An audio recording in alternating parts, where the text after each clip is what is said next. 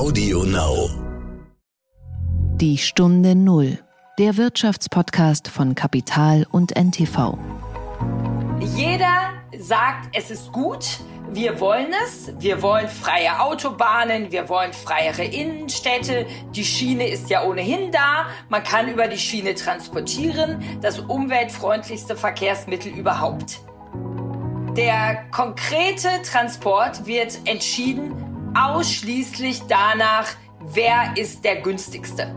Alles andere spielt keine Rolle. Ich glaube, es ist wichtig, dass wir alle ein Bewusstsein dafür entwickeln, wie die Dinge, die wir konsumieren, transportiert werden. Es reicht eben nicht, das äh, Biomüsli im Bioladen zu kaufen und zu glauben, dass man damit nachhaltig lebt. Ich arbeite an dem Nikuta-Trend. Wenn meine Kinder mich fragen, wieso ich so viel arbeite, dann sage ich immer, Kinder, weil ich mal in euren Geschichtsbüchern stehen möchte. Ne, äh, und das ist, glaube ich, das sagt alles. Herzlich willkommen zu einer neuen Folge von Die Stunde Null. Wir sind Horst von Butler und Tanit Koch. Schön, dass Sie uns wieder zuhören. Wir springen heute direkt ins Gespräch und gedanklich dabei auf einen Güterwaggon. Für die neuerdings sogar im Fernsehen Werbung gemacht wird. Normalerweise sieht man die ja nur irgendwo endlos rattern über irgendwelche Schienen, aber man weiß nicht, wer oder was dahinter steht. Und man weiß auch nicht, dass sie offenbar leiser werden. Einer der Köpfe hinter der Kampagne und auch hinter dem Leiserwerden ist Sigrid Nikutta, Vorstandsmitglied bei der Deutschen Bahn und Chefin von DB Cargo, die sich selbst auch schon mal als Herrin der Güterzüge bezeichnet hat.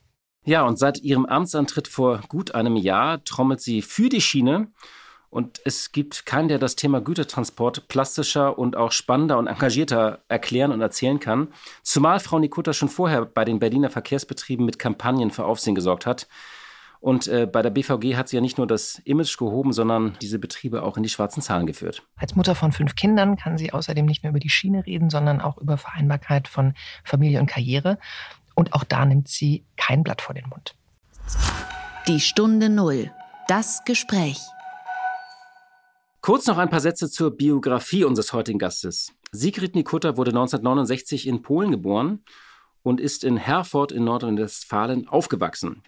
Sie hat Psychologie an der Universität Bielefeld studiert und promovierte 2009 an der LMU in München. Mein Traum war es, Psychologin im Justizvollzug zu werden, hat Nikutta einmal gesagt. Schwerstkriminalität bei Jugendlichen, das war mein Thema. Sie ging dann doch in die Wirtschaft, erstmal zu einem Mittelständler in Bielefeld. Ihre Geschichte mit der Deutschen Bahn begann 1996 bei DB Cargo 2001, wo sie zunächst Personalleiterin war, dann Produktionsleiterin und Sprecherin der Geschäftsführung des Transportbereichs Ganzzugverkehr. Das ist ein tolles Wort, das klingt fast nach so einem Loriot-Sketch, Ganzzugverkehr. 2010 wurde sie jedenfalls Chefin der Berliner Verkehrsbetriebe, ich habe es vorhin erwähnt, und sie war damals die erste Frau an der Spitze der BVG. Unter ihrer Führung wurde die chronisch defizitäre BVG schwarz und mit der preisgekrönten Kampagne Weil wir dich lieben sorgte sie bundesweit für Schlagzeilen. 2011 landete sie auch auf der Liste der Top 25 Businessfrauen der Financial Times Deutschland. Seit Anfang 2020 ist sie Vorstandsvorsitzende von DB Cargo, die erste Frau in dieser Position. Sie setzt sich unter anderem für einen Imagewechsel und eine Modernisierung des Güterverkehrs ein. Und sie hat vor allem eine Botschaft. Der Verkehr auf der Schiene muss endlich wachsen und profitabel werden. Und diese Botschaft verbindet sie mit Klimaschutz, dass es eben auch CO2-schonender ist, auf der Schiene zu transportieren als auf endlosen Lkw-Kolonnen. Kurz noch ein paar Zahlen, denn die Deutsche Bahn hat unter der Corona-Krise durchaus gelitten. Der Umsatz sank um gut 10 Prozent auf knapp 40 Milliarden Euro. Der Konzern ist auch in die roten Zahlen gerutscht, vor allem wegen des Einbruchs der Passagierzahlen ist unterm Strich ein Verlust von 5,7 Milliarden Euro entstanden. Trotz des Rückgangs musste die Bahn auf Wunsch der Bundesregierung ihr Angebot im Lockdown weitgehend aufrechterhalten. Stark betroffen von der Corona-Pandemie war auch DB Cargo. Die Schienengüterverkehrstochter verdoppelte ihren Verlust auf 728 Millionen Euro. Das zeigt, die Bahn war und ist immer halt auch ein politisches Unternehmen. Und derzeit wird über eine Kapitalerhöhung durch den Bund gestritten, aber auch über eine mögliche Aufspaltung. Warum die Schiene so wichtig ist und bleibt, darüber sprechen wir jetzt mit Sigrid Nikutta. Herzlich willkommen, Frau Nikutta, zu unserem Podcast Die Stunde Null. Ganz, ganz herzlichen Dank, dass Sie sich die Zeit nehmen. Und es ist ähm, eine, eine ja, interessante Zeit für Logistik, denn Selten war Logistik den Menschen so präsent wie in der Corona-Krise. Das Toilettenpapier fehlte, die Nudeln waren ausverkauft. War das ein gutes Jahr, um als Chefin von DB Cargo einzusteigen? Ja, äh, liebe Frau Koch, äh, genauso wie Sie es sagen, Logistik äh, ist auf einmal in aller Munde, weil wir erlebt haben, wie es ist, wenn ganz plötzlich und für viele von uns das erste Mal im Leben etwas nicht im Supermarktregal steht. Das heißt, es war ein Jahr, in dem deutlich wurde, wie wichtig logistische Ketten sind. Es war gleichzeitig natürlich ein schwieriges Jahr, auch an vielen Stellen, aber es war das Jahr, in dem die Logistik auf der Schiene, der Schienengüterverkehr gezeigt hat, wie wichtig er ist und wie resilient er ist. Denn wir sind immer gefahren. Die Schiene hat jeden Tag über alle Grenzen alles gefahren, was erforderlich war. Damit haben Sie auch am Anfang geworben mit Ihrem Pasta Express, nicht? Ganz genau. Also es gab bei unserem äh, Bundesverkehrsminister quasi fast täglich Telefonkonferenzen in der ganz heißen Phase. Wie sehen die Logistikketten auf dem Schiff aus? Wie auf den Straßen? Wie in der Luft? Und wie auf der Schiene? Und ich habe da immer gesessen und gesagt, lieber Herr Minister, wir fahren alles, was unsere Kunden wünschen. Zu jedem Zeitpunkt. Wie die Pasta. Und wir sind ganz schnell umgestiegen, auch von vielen Dingen. Und haben äh, ganz neue Dinge gefahren, die wir ganz lange nicht mehr gefahren sind. Pasta, Verpackungsmaterialien, Wein, Orangen, all das, was gebraucht wurde. Sie haben jetzt vor gut einem Jahr äh, den Job angetreten, äh, Vorstandsvorsitzende von DB Cargo. Können Sie noch mal erzählen, wie Ihr Vater reagiert hat, als Sie ihm erzählt haben, dass Sie diesen Job antreten? Da gab es eine schöne Anekdote. Genau, es ist wirklich eine Anekdote. Ich bin eine Verfechterin davon, gehe immer dann, wenn es am schönsten ist. Es, bei der BVG äh, lief es so gut und es hat mir so viel Spaß gemacht, dass ich dachte, das ist der Moment, in dem du gehen musst, denn es kann jetzt nicht mehr schöner werden. Also habe ich mich für die nächste richtig große Herausforderung entschieden, für den Schienengüterverkehr bei DB Cargo. Ich teilte es meinen Eltern schonend mit und äh, mein Vater war vollkommen entsetzt und sagte, Tochter, das geht nicht. Solange du lebst, äh, wird darüber erzählt, mehr Güter auf die Schienen. Und passiert ist das Gegenteil. Und dann sagt er, ich erinnere mich genau daran, im Jahr deiner Geburt gab es den Slogan, Güter gehören auf die Schiene. Und ich dachte erst, mein Vater ist ein Stück über 80, okay, Erinnerungen verzerren vielleicht und schaute danach und mein Vater hatte recht. Damals gab es den Leberplan des damaligen äh, Bundesverkehrsministers ähm, Leber und der sah vor mehr Güter auf die Schiene. In der Retrospektive kann man den Leberplan in den Statistiken erkennen. Es gibt eine ganz, ganz kleine Delle nach oben im Allzeitabwärtstrend des Schienengüterverkehrs. Aber mein Vater hatte recht, seit über 50 Jahren geht der Anteil des Schienengüterverkehrs an den Transporten zurück. Warum eigentlich? Können Sie mir das noch einmal erklären? Sie können ja sehr gut äh, plastisch auch Dinge schildern. Alle Politiker wollen das, äh, Aktivisten fordern das, irgendwie will man es auch gefühlt. Mehr Güter auf die Schiene. Es klappt aber in vielen Ländern nicht. Können Sie es mal so erklären, dass es auch irgendwie meine Mutter versteht? Jetzt erkläre ich es, Herr Mutter, für Ihre Mutter. Jeder sagt, es ist gut, wir wollen es. Wir wollen freie Autobahnen, wir wollen freiere Innenstädte. Die Schiene ist ja ohnehin da. Man kann über die Schiene transportieren. Das umweltfreundlichste Verkehrsmittel überhaupt. So, eine Wahrheit. Die andere Wahrheit ist, der konkrete Transport wird entschieden ausschließlich danach, wer ist der günstigste. Alles andere spielt keine Rolle. Und äh, wer ist der günstigste auf äh, Straßen, die eigentlich nichts kosten, vermeintlich? auf Arbeitsbedingungen, auf die wenig Rücksicht genommen wird, wenn es nur nach dem Preis geht und so wird die Entscheidung getroffen.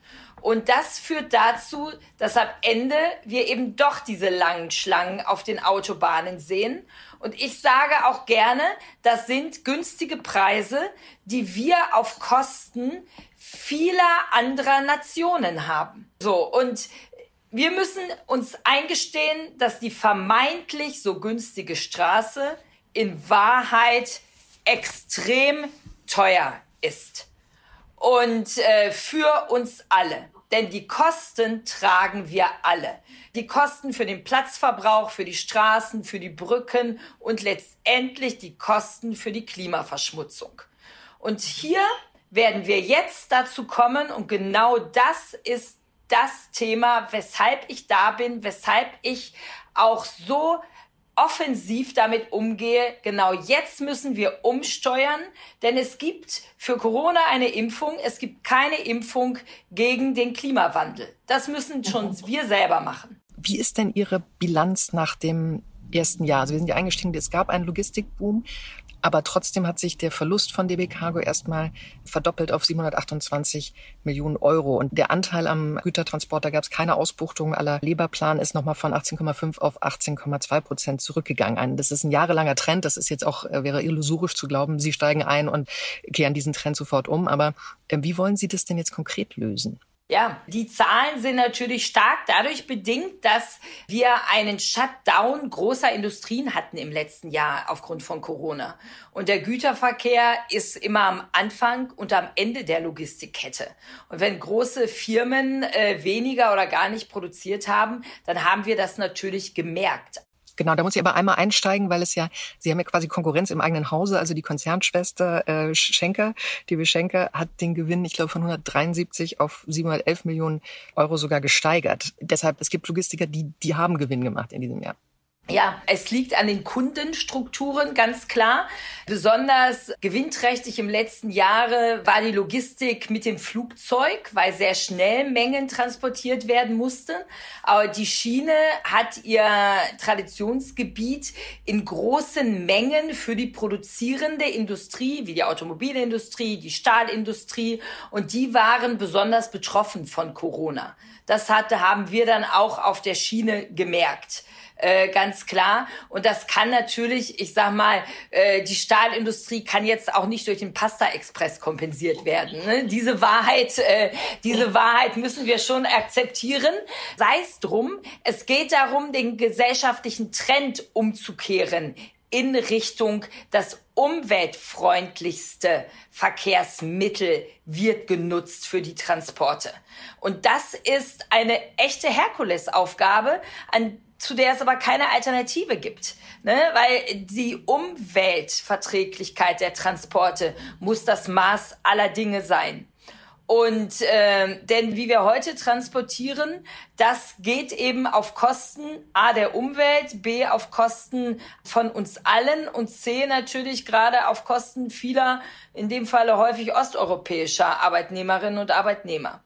Und ähm, da gibt es jetzt das Bewusstsein, ich bin da ganz optimistisch und Corona hatte jetzt war einerseits natürlich ein extrem schwieriges und herausforderndes Jahr, auch für DB Cargo, sieht man in den Zahlen.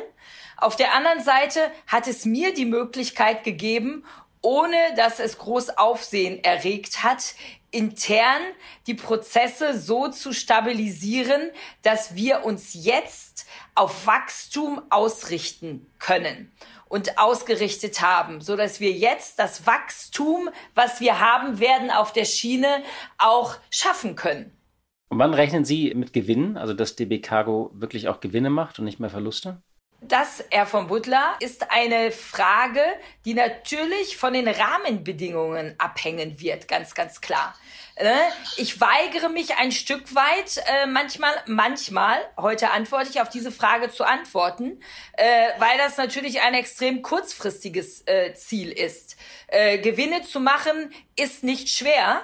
Äh, ne? Du machst ein entsprechendes Cost-Cutting und schon geht es. Ich will aber ein Wachstum des Schienengüterverkehrs erreichen aufgrund der Umwelt. Deshalb planen wir aber im Mittelfristzeitraum, ähm, also in den nächsten fünf Jahren, in dem kombinierten Verkehr ähm, wo wir ganze Züge fahren oder Container transportieren, in die Gewinnzone zu kommen. Einerseits, andererseits sehe ich diese Langfristverantwortung, organisiere, dass wir nach über 50 Jahren es schaffen, wirklich mehr auf der Schiene zu machen, als nahezu obergeordnetes Ziel. Apropos Schiene. Es sollte ja das Jahrzehnt der Schiene werden, aber ähm, wenn man sich eben anguckt, was Innovation anbelangt, was Erweiterung anbelangt, Modernisierung ist davon verhältnismäßig wenig zu spüren. Im vergangenen Jahr wurde in Deutschland keine neue Bahnstrecke eröffnet. Zitat aus, aus einer äh, Antwort der Bundesregierung auf einer grünen Anfrage im Bereich der Bundesschienenwege äh, wurden 2020 keine Neuabschnitte in Betrieb genommen. Frage A, woran liegt das? Also wir stellen ja jetzt auch während der Pandemie an ganz vielen Stellen fest, wie unfassbar langsam wir sind.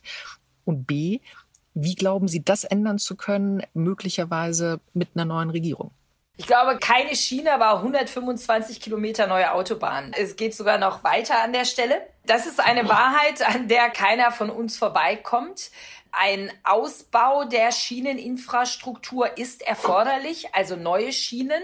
Das kostet erstens Geld. Das Geld ist da, aber die Prozesse dauern. Genehmigungsprozesse und ähnliches. Das ist ein Thema, an dem gearbeitet wurde in der Vergangenheit, wo wir aber, glaube ich, in Deutschland noch ein Stück besser werden sollten, damit wir schneller werden.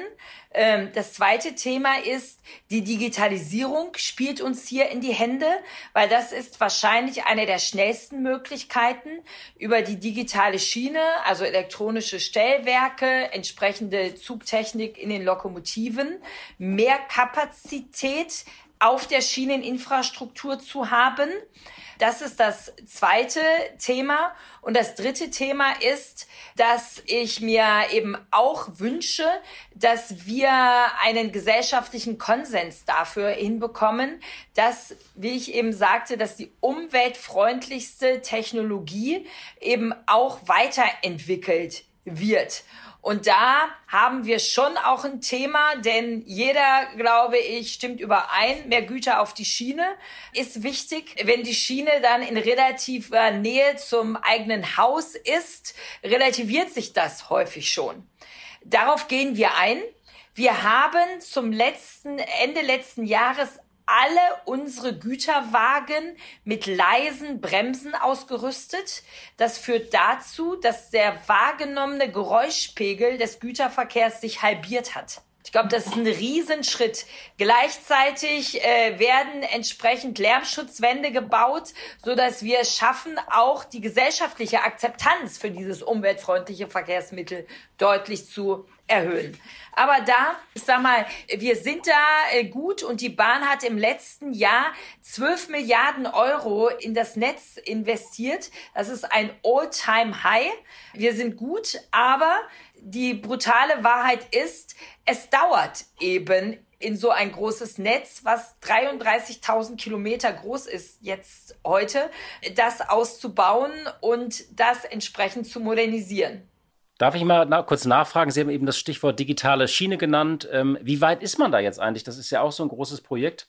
Und da gibt es ja noch die berühmten Stellwerke äh, aus dem Kaiserreich, die immer noch auch genannt werden. Ähm, auch ein großes Vorhaben der Bahn. Wie weit sind Sie da? Das Thema digitale Schiene, äh, ich sag mal, die Stellwerke der Kaiserzeit sind immer eine Anekdote.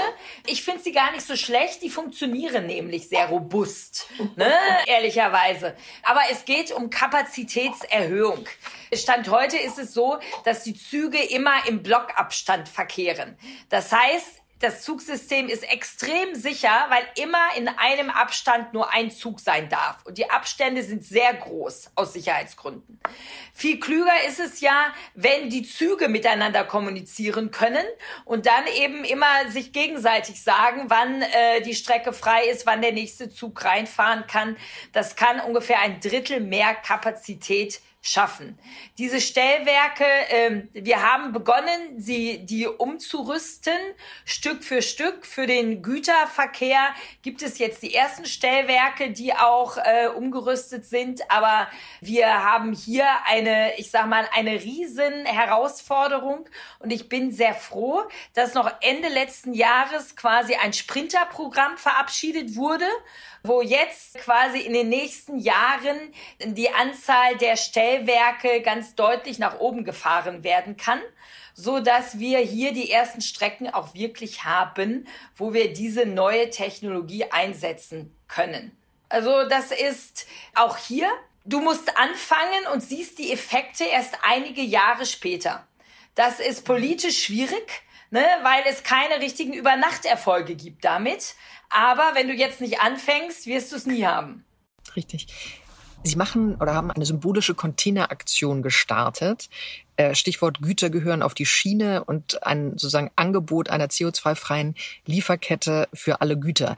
Das spielt absolut in den aktuellen und wahrscheinlich auch nachhaltigen Trend der Nachhaltigkeit. Es gibt schon Banken, die äh, sich selber äh, bis 2050 ähm, die Pariser Klimaziele gesteckt haben und bis tief, tief in ihre Lieferketten hinein nur noch nachhaltige oder nachhaltig wirtschaften Unternehmen fördern. Man könnte jetzt aber auch ketzerisch fragen, ist Klimaschutz das stärkste von allen Argumenten für die Schiene, weil natürlich die Klimafreundlichkeit da ist, aber die Güter dann verhältnismäßig spät, manchmal langsam, manchmal unzuverlässig, das kennen wir ja auch aus dem Personenverkehr, kommen äh, und man warten muss.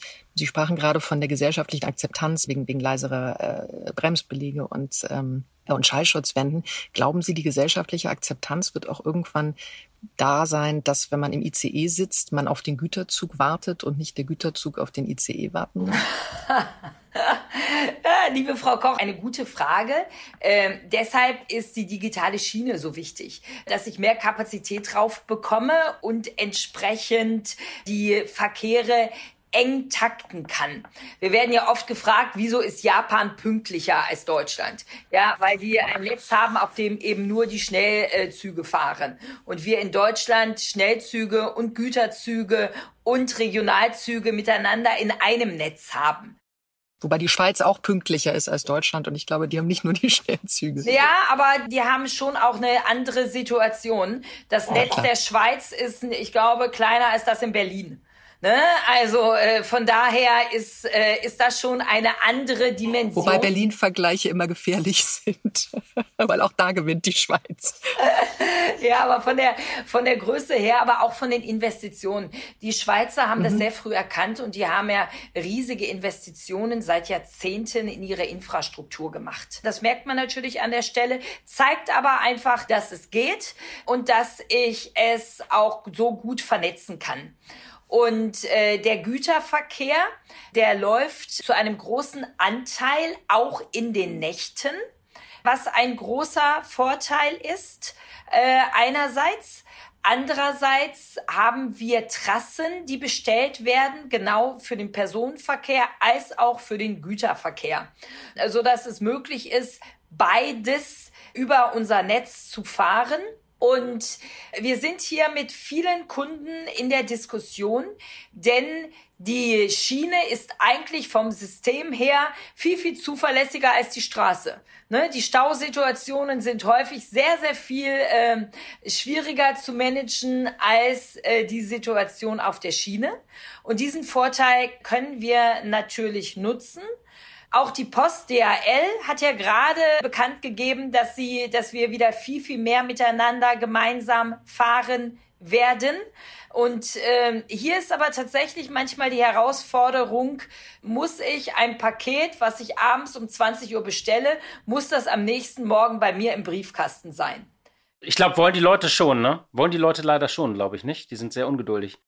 Aber unter dem Gesichtspunkt, wenn ich unterscheiden kann zwischen, möchte ich es am nächsten Morgen haben, äh, transportiert mit einem Diesel-LKW oder einen Tag später transportiert auf der umweltfreundlichen Schiene CO2-neutral, äh, vielleicht müssen wir den Kundinnen und Kunden auch diese Wahl geben. Sie vermarkten sich ja, ähm, äh, Frau Koch hat es eben angesprochen. Ich sehe da auch gerade diesen grünen Container auf Ihrem Tisch, so im kleinen Format. Also Sie wollen sich als Umweltnetzwerk äh, vermarkten. Und glauben Sie, dass sozusagen, dass Ihre Trumpfkarte ist in diesem grünen Jahrzehnt, was jetzt vor uns liegt, wo das Thema Nachhaltigkeit nochmal exorbitant zunimmt? Also dass wir, DB Cargo und der Schienengüterverkehr ist das Umweltnetzwerk in Deutschland und in Europa ich glaube, wir sollten dazu kommen, dass das umweltfreundlichste Verkehrsmittel gewählt wird. Und das umweltfreundlichste Verkehrsmittel ist für längere Transportstrecken völlig unstrittig die Schiene. Und deshalb hat DB Cargo auch ein Netzwerk, was aus 18 Ländern besteht. 17 Länder in Europa plus China, weil sich die große Stärke eben über lange Distanzen immer entwickelt. Da brauche ich nicht über tausende Kilometer LKW an LKW zu fahren, sondern ein Güterzug kann bis zu 52 LKWs ersetzen. In Corona-Zeiten heißt das eben auch ein Corona-Test für die Lokführerin oder den Lokführer und nicht 52. Äh, ne? Muss man auch mal ganz praktisch sehen, was unser Vorteil ist. Und ähm, ich glaube an die massive Zukunft auch dieser der Kombination der Verkehrsmittel, zum Beispiel Abholung im Werk mittels eines Elektro-LKWs oder eines irgendwie gearteten ähm, Fahrzeugs und dann Verladung auf die Schiene zum nächstmöglichen Punkt, Tausende von Kilometern auf der Schiene fahren äh, und dann direkt in das Werk oder nochmal auf ein Elektro-LKW äh, umladen, um in das Werk oder zum Endkunden zu kommen. Mhm. Sie sprachen gerade das Thema Investitionen an. Nach den Verlusten, über die wir schon gesprochen haben, ist die Bahn natürlich auf Milliardenhilfen des Bundes angewiesen insgesamt. Die soll es nach Willen des äh, Deutschen Bundestages aber nur geben, wenn der Vorstand auf Boni verzichtet. Wie schauen Sie denn darauf? Es ist eine schöne Frage, Frau Koch. Wenn Sie sich die Gehaltsstrukturen der Vorstände angucken, der Bahn im Verhältnis zur sonstigen Industrie, dann werden Sie feststellen, dass das eher so Azubi-Gehälter sind in Relation zu, zu anderen Vorständen. Ne? Und äh, diese Diskussion, die führen wir intern überhaupt nicht. Also wir sind äh, hier, ich sag mal, intrinsisch motiviert, um das System Bahn nach vorne zu bringen. Klare Antwort. Vielen herzlichen Dank dafür. Sie sind ja bei der äh, BVG bekannt geworden, auch durch die Kampagnen, wo Sie die, ähm, das Ganze sympathisch gemacht haben, ist auch preisgekrönt. Sie haben jetzt auch eine Werbeoffensive für DB Cargo gestartet mit einer TV-Kampagne. Glauben Sie, dass, dass Sie das mit so etwas wie Güterwaggons tatsächlich wiederholen können, weil das ja sozusagen nicht etwas ist, was Menschen selbst nutzen? Herr von Butler, diese Frage bin ich oft gestellt worden tatsächlich. Ich glaube, es ist wichtig, dass wir alle ein Bewusstsein dafür entwickeln, wie die Dinge, die wir konsumieren, transportiert werden. Es reicht eben nicht, das äh, Biomüsli im Bioladen zu kaufen und zu glauben, dass man damit nachhaltig lebt, sondern es ist so entscheidend, wie wird denn dieses Biomüsli transportiert mit Diesel-LKWs durch ganz Europa oder auf der umweltfreundlichen Schiene. Und damit haben, kommt auch uns als Konsumentinnen und Konsumenten eine Verpflichtung zu. Und das muss man sich schon nochmal überlegen. Und deshalb auch diese Werbekampagne, die gestern erstmals im Fernsehen gewesen ist, wo wir ja quasi raten lassen, welche Produkte ziehen gerade an ihnen vorbei. Ne? Vom Sekt bis zu Säften, bis zu elektronischen Geräten, bis zu Autos und ähnlichem das soll schon einmal eine, eine uns alle als Konsumentinnen und Konsumenten in den Fokus nehmen. Aber natürlich sind auch die Entscheiderinnen und Entscheider über die Logistik in Unternehmen sind ja auch Menschen die eine Verantwortung haben. Das heißt, es betrifft uns alle und natürlich betrifft es auch die politischen Stakeholder, denn ich werde nicht müde, auf die Rahmenbedingungen hinzuweisen. Und die Resonanz äh, gestern auf den ersten Werbespot war so, dass bei dem Gewinnspiel, was daran äh, geknüpft war, alle Server zusammengebrochen sind. Obwohl uns der IT-Dienstleister garantiert hat, es sei auf den dreifachen Traffic ausgelegt, aber die Resonanz war so, dass alles zusammengebrochen ist. Leicht peinlich, zeigt aber, wie erfolgreich es ist. Okay, das ist ja, das ist ja tatsächlich ein Erfolg. Sprechen Sie Ihre äh, Mitarbeiter eigentlich äh, als MitarbeiterInnen und KollegInnen an oder wie sprechen Sie die an? Ich spreche sie einfach immer als liebe Kolleginnen und Kollegen an. Ich spreche auch immer die weibliche Form an.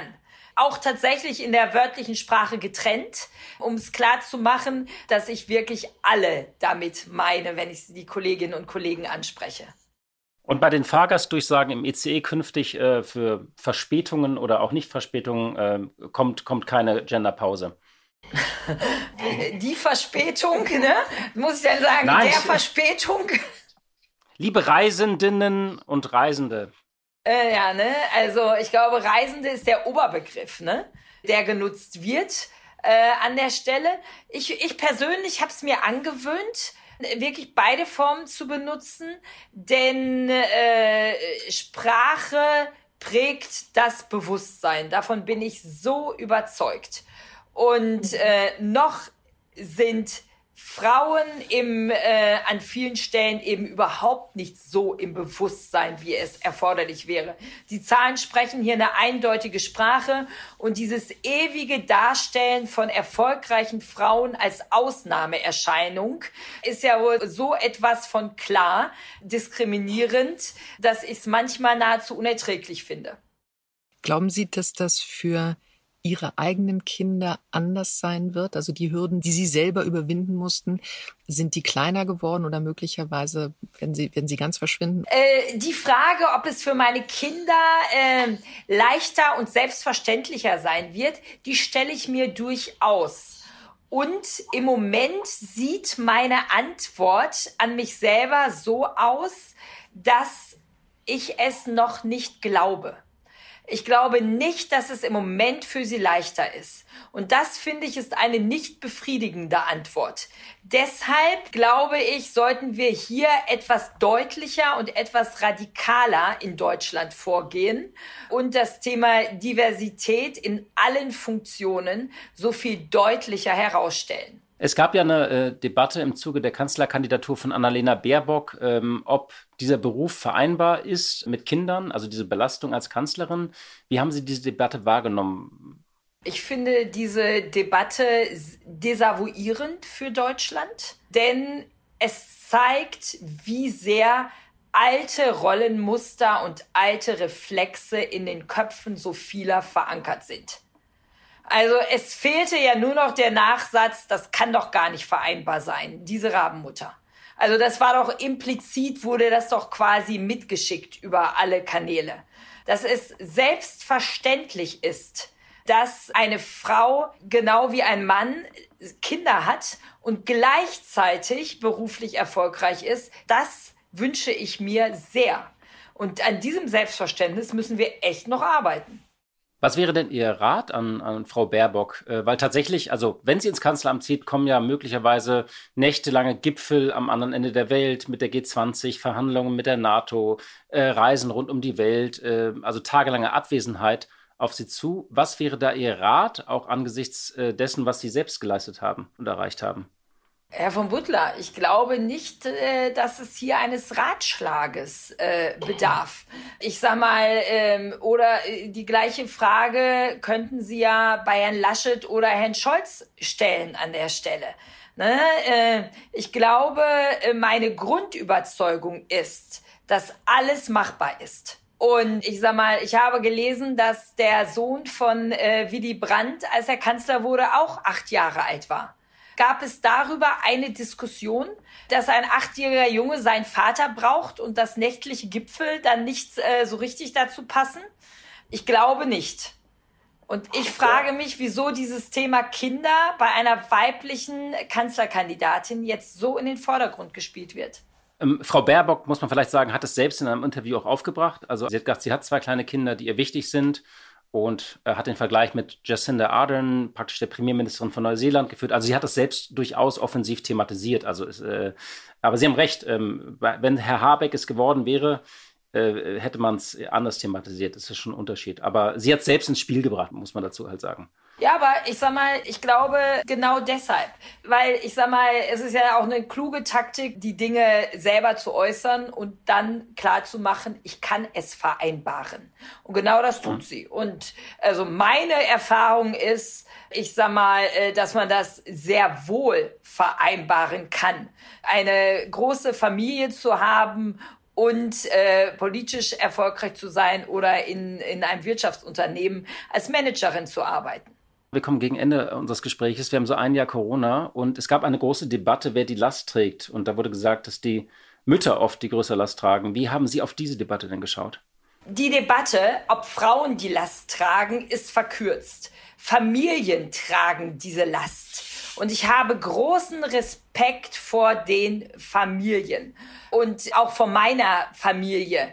Denn es ist alles andere als einfach. Homeschooling hört sich so niedlich an.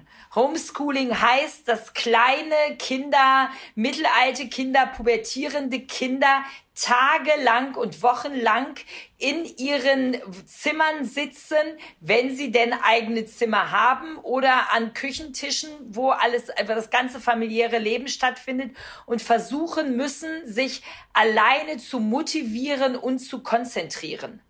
Und das ist eine herausfordernde Situation für alle Beteiligten.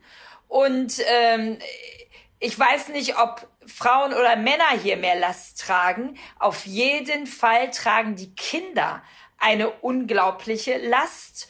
Und äh, ich habe auch große Sorge, ob der sozialen Unterschiede in den Familien, äh, dass die Kinder auch hier wirklich die Leidtragenden sein könnten.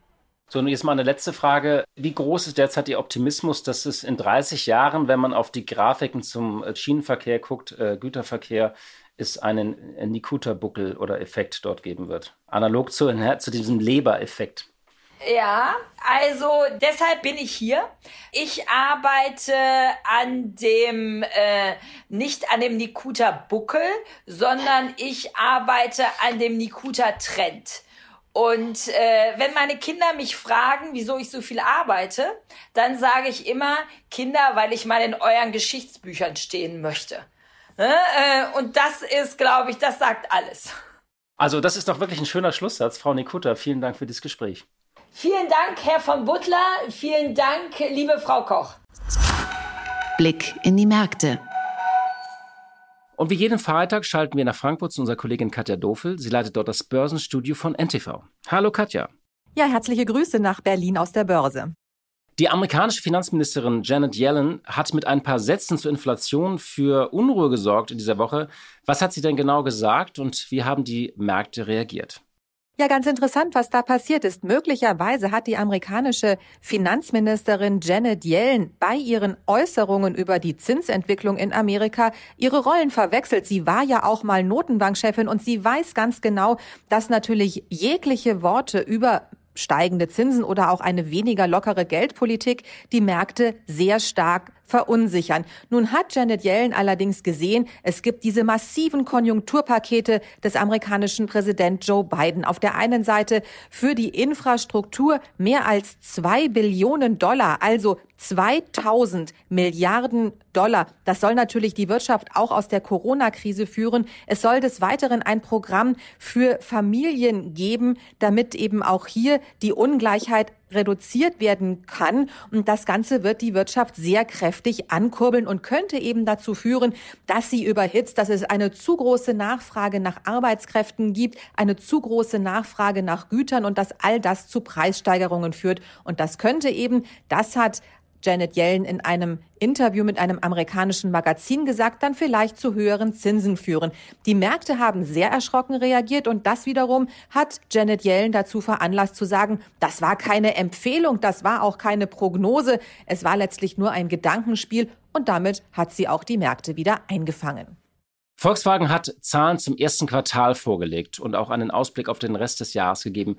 Wie sind denn die Zahlen ausgefallen und wie schaut Volkswagen in die Zukunft? Auf den ersten Blick ist es im ersten Quartal gut gelaufen bei VW. Gewinn und Umsatz sind stärker gestiegen, als Analysten das erwartet haben. Allerdings, wenn man so ein bisschen weiter runterschaut in der Bilanz, wenn eben der Gewinn dann mal noch ähm, bereinigt wird um Zinsen, um Steuern und so weiter und man guckt auf den Nettogewinn, also das, was tatsächlich übrig bleibt, dann hat VW mit einem Nettogewinn von 3,24 Milliarden Euro im ersten Quartal die Erwartungen der Analysten deutlich enttäuscht. Die Zahlen waren dann also doch nicht so ganz lupenrein, obwohl das Geschäft in einigen Bereichen wieder sehr gut gelaufen ist. Also beispielsweise der wichtige und starke Markt China für VW ist sehr gut gelaufen. Da gab es eine ordentliche Nachfrage, vor allen Dingen auch nach teureren Fahrzeugen und damit kann VW ja auch eine entsprechend höhere Rendite erzielen. Allerdings, und das ist eben noch ein Überbleibsel aus dem Corona-Schock, aus der Corona-Krise und der belastet nicht nur VW, auch andere Autohersteller ganz erheblich. Es gibt einen Mangel an Bauteilen, vor allen Dingen an Chips. Und das führt dazu, dass teilweise die Bänder stillstehen. VW hat beispielsweise in den ersten drei Monaten 2021 100.000 Autos weniger produziert, als man eigentlich hätte produzieren können, weil es eben an Halbleitern gefehlt hat. Und das ist die Frage, wie schnell kann es ausgemerzt werden? VW selber sagt, man rechnet damit, dass im zweiten Halbjahr wieder genügend Halbleiter herankommen, sodass man die Produktion auf vollen Touren laufen lassen kann, die Nachfrage erfüllen kann. Intel-Chef Pat Gelsinger sagt allerdings, es könnte mehrere Jahre dauern, bis diese Unwucht aus der Corona-Krise, in der eben teilweise drastisch Aufträge storniert worden sind und dann wieder dringlich gemacht worden sind, einige Monate später, bis das also ausgeglichen sei, könne es mehrere Jahre dauern. Bei VW auf jeden Fall ist es gelungen, die Fixkosten zu senken und ganz genau das soll auch in Zukunft weiter verfolgt werden. Man hat es geschafft, sich erfolgreich gegen teilweise steigende Rohstoffpreise abzusichern und das wird eben zur Folge haben, wenn die Chipknappheit endgültig überwunden ist, dass die Umsatzrendite dann noch nicht in diesem Jahr, aber in den nächsten Jahren auf bis zu sechs Prozent klettern wird. Und das kommt an der Börse natürlich gut an. Vielen Dank, liebe Katja, für diese Einschätzung. Ja, liebe Grüße nach Berlin und ein schönes Frühlingswochenende. Ihnen allen ein schönes Wochenende. Wir wünschen einen frühzeitigen Impftermin und freuen uns, wenn Sie uns am Dienstag wieder einschalten. Machen Sie es gut. Die Stunde Null, der Wirtschaftspodcast von Kapital und NTV. Dieser Podcast ist Teil der Initiative Zeit, die Dinge neu zu sehen. Dieser Podcast ist jetzt vorbei, aber wir hätten noch einen anderen Podcast-Tipp. Worum es genau geht, erzählt euch der Host am besten selbst. Hallo, ich bin Michelle. In unserem Podcast heute wichtig geht es nicht nur um die ganz großen Fragen, sondern auch um die Geschichten dahinter. Es geht um Hintergrundwissen und wirkliche Erkenntnisse. Dazu spreche ich mit handverlesenen JournalistInnen, mit SpitzenpolitikerInnen und auch mal mit meinem Opa. Wir wollen, dass ihr fundiert und informiert in den Tag startet. Hört doch mal rein, heute wichtig, auf Audio Now und überall, wo es Podcasts gibt. Audio Now.